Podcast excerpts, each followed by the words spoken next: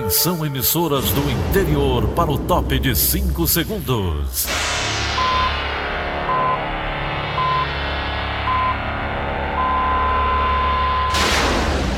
A Verdinha leva o som cada vez mais longe. Rádio Sul Cearense de Brejo Santo, Cristal de Quixeramobim, Iracema de Ipu, Jornal Centro-Sul de Iguatu, Macambira de Poeiras, Tabajara de São Benedito, Oroz FM, Pioneira de Forquilha, Itataia de Santa Quitéria, União de Camocim, Educadora do Cariri do Crato, Líder FM de Itapipoca, Aquarela FM de Miraíma, Liberdade de Ita Itarema, Carinhosa de Acopiara, Sertão Central de Senador Pompeu, Vale do Salgado de Lavras da Mangabeira, Vale FM de Nova Russas horas e 30 minutos, confirmando 6 horas e 30 minutos, sábado, 8 de fevereiro, ano 2020. Manchetes do Rádio Notícias Verdes Mares. Incêndio atinge galpões de fábrica de móveis no bairro Sul. Chegada dos brasileiros repatriados da China está prevista para meia-noite deste sábado. Fortaleza tem, começa segunda-feira a primeira etapa da campanha contra o sarampo. As informações da Copa do Nordeste do Campeonato Cearense. Essas e outras notícias em instantes. CYH 589. Verdes Mares AM. Rádio Notícias Verdes Mares. 6 e 31.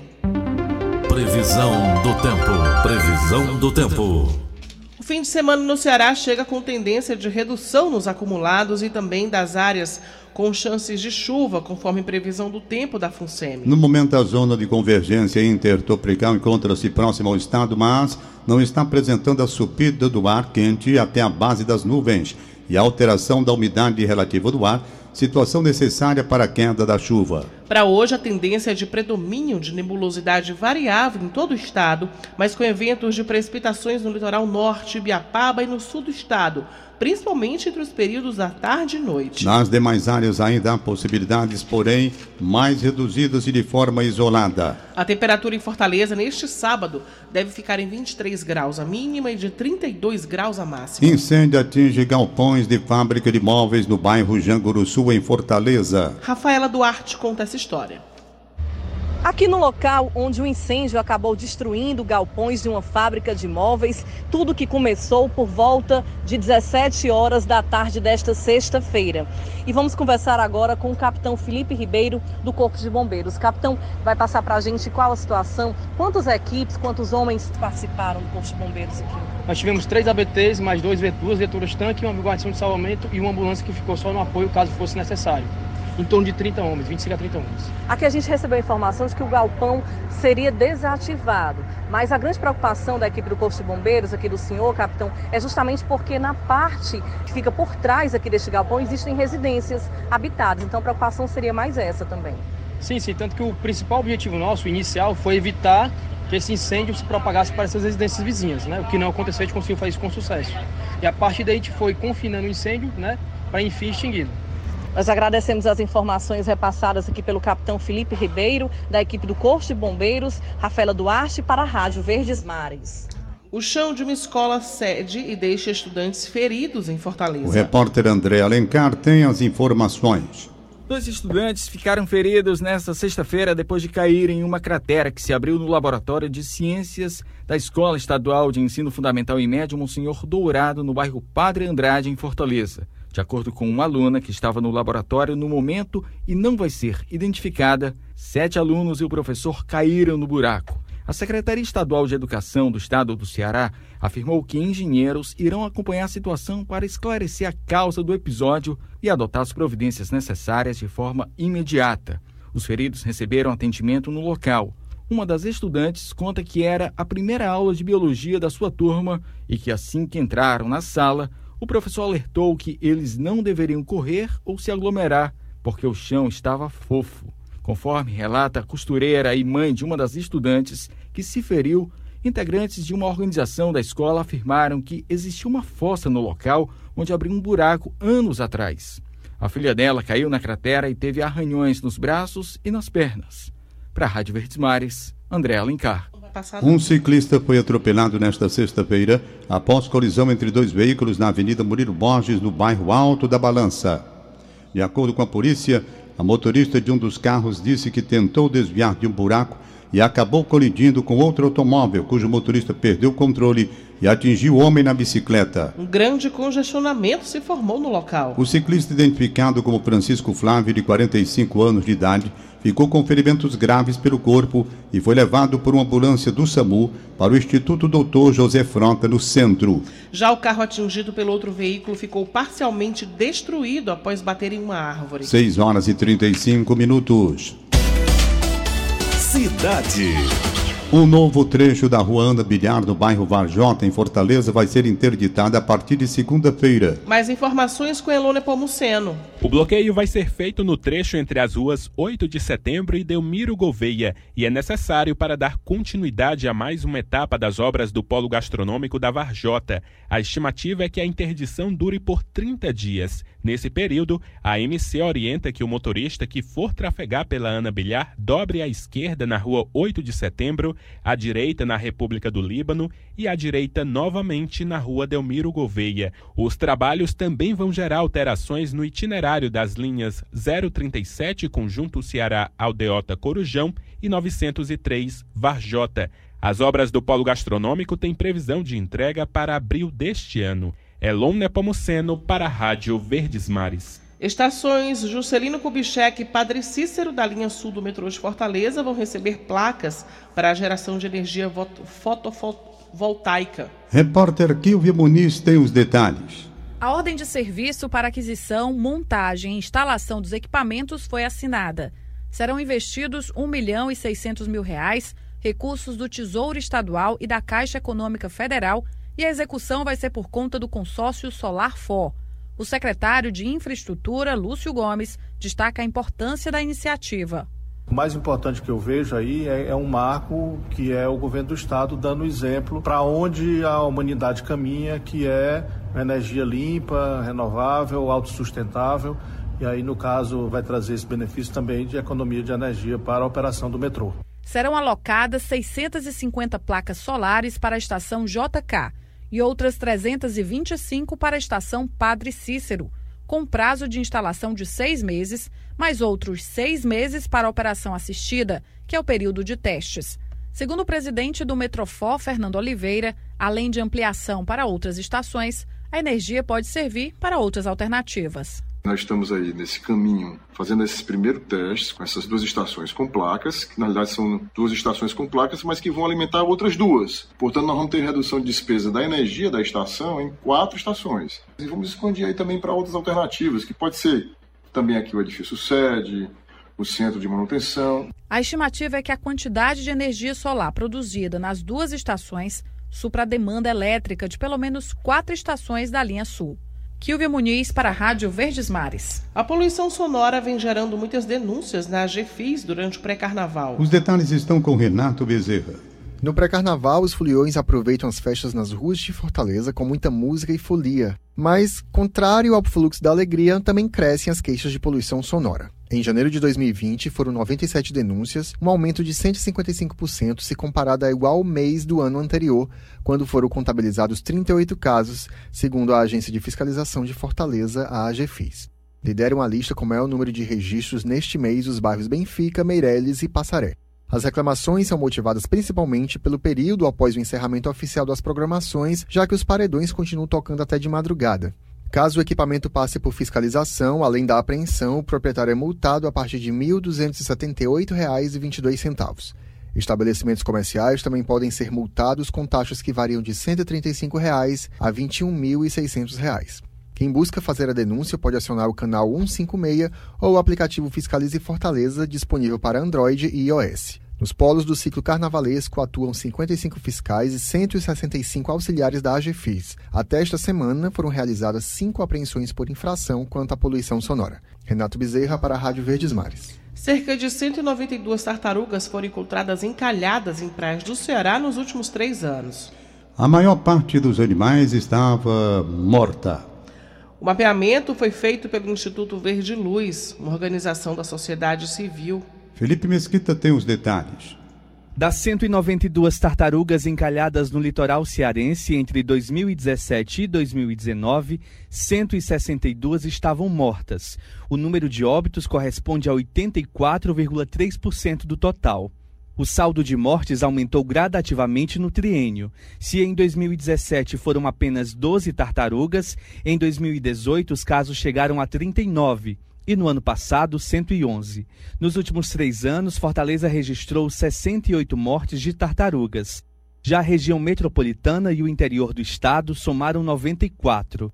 O balanço foi elaborado pelo Instituto Verde Luz. Por outro lado, o projeto Tamar, Fundação Pro Tamar, calcula que já conseguiu resgatar com vida mais de 5.800 tartarugas, de 1993 até agora. O projeto atua nas praias de Almofala, em Itarema, e na Volta do Rio, em Acaraú. Este assunto é destaque na editoria Metro do Diário do Nordeste. Felipe Mesquita para a Rádio Verdes Mares. O litoral de Fortaleza tem 17 trechos de praias não recomendados para o banho neste fim de semana, conforme aponta o boletim da SEMASSE. As áreas mais afetadas são a região do centro e a oeste da faixa da Praia da Capital. Na área central, por exemplo, só é liberado o banho com segurança do espigão da João Cordeiro até o Inácio. As áreas entre o espigão da Rui Barbosa e o Farol estão impróprias para banho, com exceção entre o espigão da Rui Barbosa e a volta da Jurema e não foi analisada em razão das obras que interditam o local. Na região oeste, todos os trechos entre a Barra do Ceará e a Avenida Alberto Nepomuceno devem ser evitados pelos banhistas, excluindo-se o ponto entre a Filomeno Gomes e a Jacinto Matos. A região leste tem a maior área apropriada para uso, que fica entre o Farol e a Rua Ismael por Deus. Agora 6h41. Saúde. A Secretaria da Saúde de Fortaleza inicia na próxima segunda-feira a etapa, a primeira etapa da campanha nacional contra o sarampo de forma seletiva. Cadu Freitas tem as informações. A imunização vai prosseguir até o dia 13 de março nos 113 postos de saúde da capital. A campanha é voltada para crianças e jovens de 5 a 19 anos de idade que nunca tomaram nenhuma dose ou tenham registrado apenas uma dose na caderneta. A ação é complementar as etapas anteriores, que envolveram outras faixas etárias. O esquema vacinal contra o sarampo compreende duas doses. A administração da dose 1, a vacina tríplice viral, e com intervalo de 30 dias, a dose 2. A tríplice viral atua contra o sarampo, a cachumba e a rubéola e faz parte da rotina de imunização. Por isso, está disponível durante todo o ano nos postos de saúde. É importante lembrar que todas as crianças de seis meses a menores de um ano continuam recebendo a dose zero, medida preventiva inserida no calendário nacional de vacinação. Cadu Freitas para a Rádio Verdes Mares. A chegada dos brasileiros repatriados da China está prevista para meia-noite deste sábado. As informações com o Sérgio Ripardo. Os dois aviões da Força Aérea Brasileira já estão voltando para casa, com 34 pessoas resgatadas da cidade chinesa de Wuhan, que está isolada por ser o epicentro da epidemia do coronavírus. Segundo o Ministério da Defesa, as aeronaves devem chegar entre a meia-noite deste sábado e uma hora da madrugada de domingo, na base aérea de Anápolis, em Goiás. Antes, vão fazer uma escala em Fortaleza para reabastecimento dos aviões. O grupo de 34 pessoas, entre brasileiros e familiares chineses, deve ficar em quarentena por 18 dias. Ao chegar, todos devem passar por uma nova avaliação médica e ter amostras respiratórias coletadas para exames capazes de verificar se houve infecção pelo vírus, ainda que sem sintomas. Em seguida, cada pessoa ou família será levada a um dos 38 quartos do Hotel de Trânsito da Aeronáutica, em Anápolis, localizado em um espaço dentro da base aérea da cidade goiana. Para o prefeito de Anápolis, Roberto Naves, a população da cidade pode ficar tranquila. Existe toda uma estrutura, segundo ele, montada até para cuidar das roupas que essas pessoas trarão. O número de vítimas fatais pelo novo coronavírus na China subiu para 717, informaram ontem as autoridades de saúde da China. Este balanço já é superior ao da SARS, a Síndrome Respiratória Aguda Grave, que deixou 650 mortos na China continental e Hong Kong entre 2002 e 2003. No Brasil, o Ministério da Saúde divulgou ontem que o número de casos suspeitos do coronavírus caiu para oito e outros 26 casos foram descartados. Sérgio Ripado para a Rádio Verdes Mares. Agora 6h44. Esporte.。Direto da sala de esportes, Luiz Eduardo tem as informações sobre a Copa do Nordeste e o Campeonato Cearense. Bom dia, Luiz. Bom dia. Logo mais, destaque é Copa do Nordeste. Ceará e Fortaleza entram em campo pela terceira rodada da competição.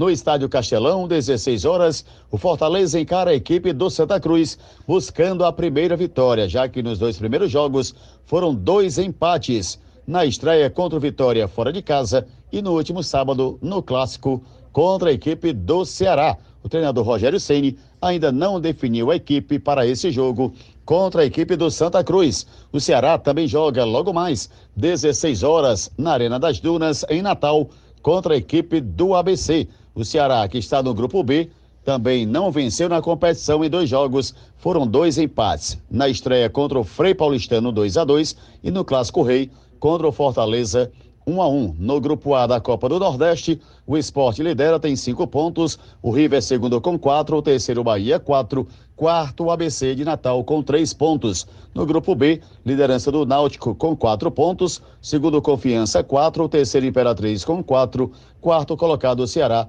com dois pontos. O Fortaleza é sétimo do grupo A, ainda não venceu, tem dois pontos na competição. Já pelo Campeonato Cearense, um jogo apenas nesse domingo. Destaque para Ferroviário e Atlético Cearense que se enfrentam em jogo válido da quinta rodada, jogo no PV, às 16 horas desse domingo. Luiz Eduardo para a Rádio Verdes Mares. 6 horas e 46 minutos. 6 e 46. Em instantes, Receita Federal abre segunda-feira consulta ao lote de restituição do imposto de renda. Rádio Notícias Verdes Mares, 810. Rádio Notícia Verdes Mares. 6 e 48 Política. Deputados encaram o desafio de conciliar pré-campanhas com mandatos. Os detalhes estão com Wagner Mendes. A corrida eleitoral já começou para deputados estaduais cearenses. Mais de 10 parlamentares pretendem disputar prefeituras. Fora da Assembleia Legislativa, eles intensificam o corpo a corpo nos municípios. O desafio é conciliar o mandato com as atividades de pré-campanha e não deixar as sessões legislativas esvaziadas. Nas primeiras sessões do ano, apesar de o painel registrar dezenas de deputados presentes, poucos eram vistos em plenário. Desde o recesso parlamentar do fim de ano, a maioria dos deputados aproveitou o tempo para intensificar as visitas às suas bases eleitorais. Em Fortaleza, o deputado estadual Heitor Ferrer deve entrar novamente na disputa, assim como o deputado Renato Roseno. Do lado do grupo governista, o deputado José Sarto, presidente da Assembleia, também é cotado para disputar o cargo de prefeito na capital. A região metropolitana de Fortaleza também segue movimentada. O deputado estadual Júlio César Filho é tido como certo na disputa em Maracanaú. Em Calcaia, o nome de Vitor Valim também é cotado. Um dos concorrentes do parlamentar deve ser o também deputado estadual Elmano de Freitas, que teve seu nome aprovado pelo PT. Em Aquiraz, o deputado estadual Bruno Gonçalves já confirmou pré-candidatura. No interior, alguns deputados também se movimentam. Em Iguatu, o nome do deputado Marcos Sobreira é ventilado. Outro deputado que deve concorrer com o grupo do Sobreira é Agenor Neto, que já foi prefeito no município. Os próximos meses serão movimentados diante da aproximação do pleito de outubro. Wagner Mendes para a Rádio Verdes Mares. Mais de 10 deputados estaduais são cotados como pré-candidatos a prefeito nas eleições deste ano. Esse é o tema do comentário político de William Santos. Olá, bom dia a você que nos ouve na Verdinha.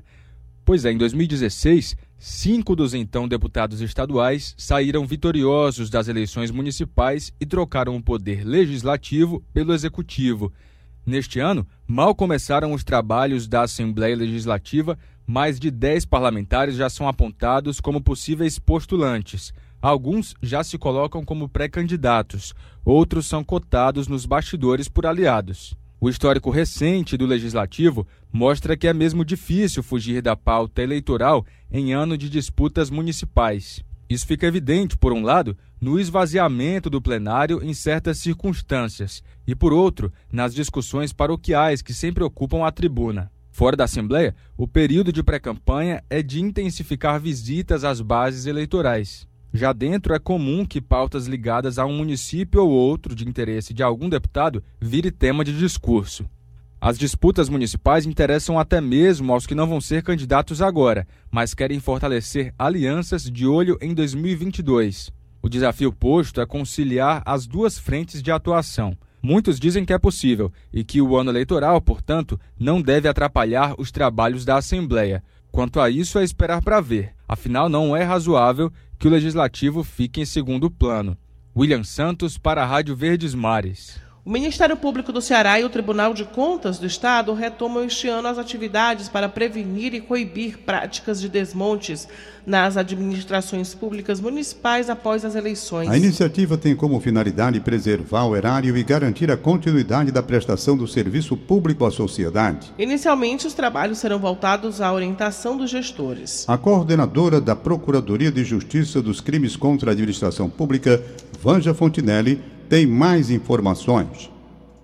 Faremos encontros educativos para, ao final dos mandatos, fazermos eh, fiscalizações para identificar os cenários de cada município, de cada gestão, para que nós possamos evitar que gestores que não tenham intenções de deixar os seus mandatos com os municípios saneados, nós possamos impedir esses maus costumes e assim evitar condutas criminosas adiante. Temos certeza que esse trabalho renderá porque já há alguns anos que essas medidas vêm sendo adotadas e nós percebemos mandato a mandato que as condutas elas têm melhorado em favor da população. 6h52. Economia.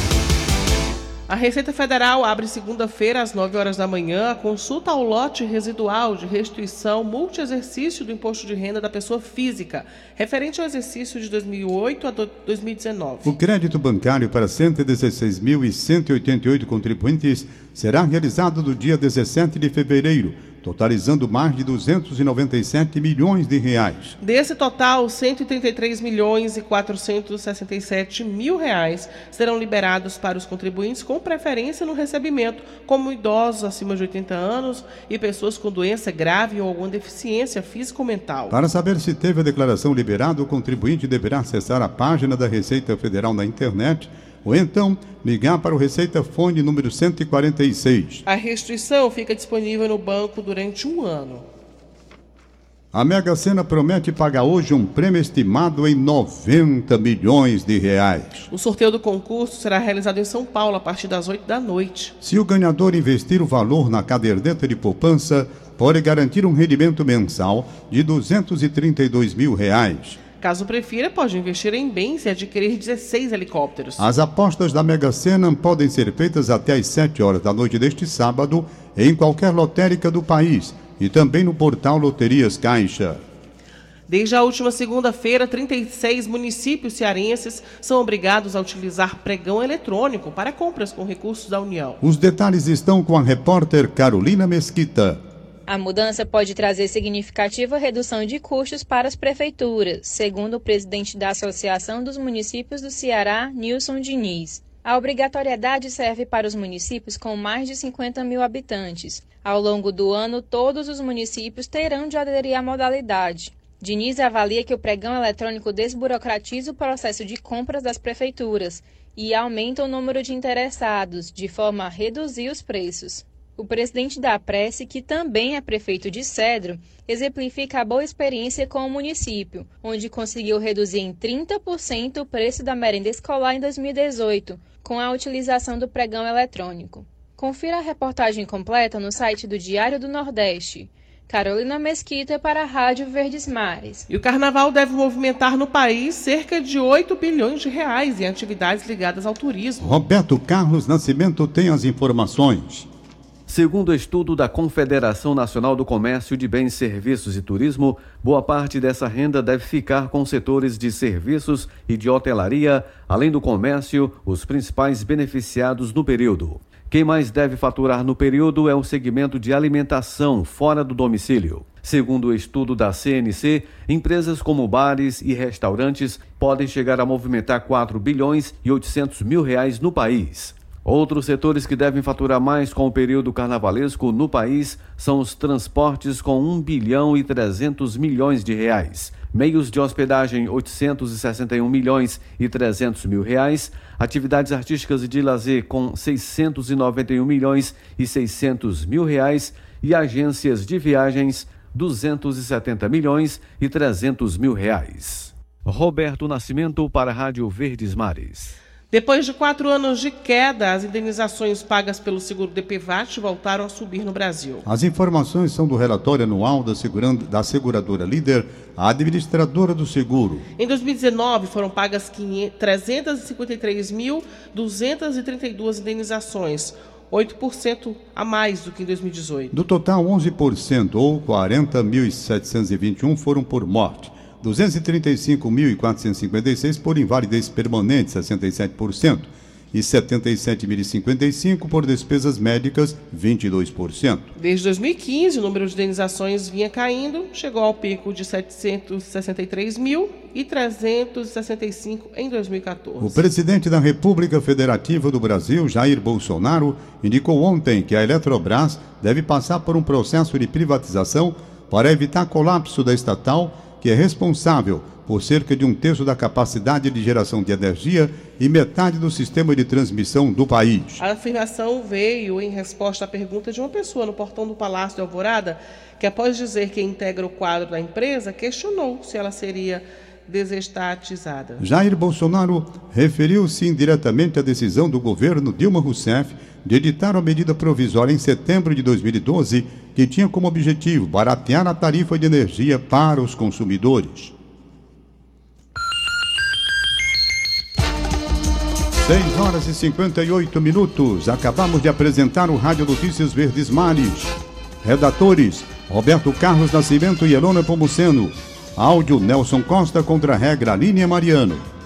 Diretor-geral de jornalismo: Idelfonso Rodrigues. Chefe de núcleo: Liana Ribeiro. Outras informações acesse verdinha.verdesmares.com.br. Em meu nome, Daniela de Lavor, e em nome de Tom Barros, tenham todos um bom dia. De segunda a sábado, seis e meia da manhã, Rádio Notícias Verdes Mares.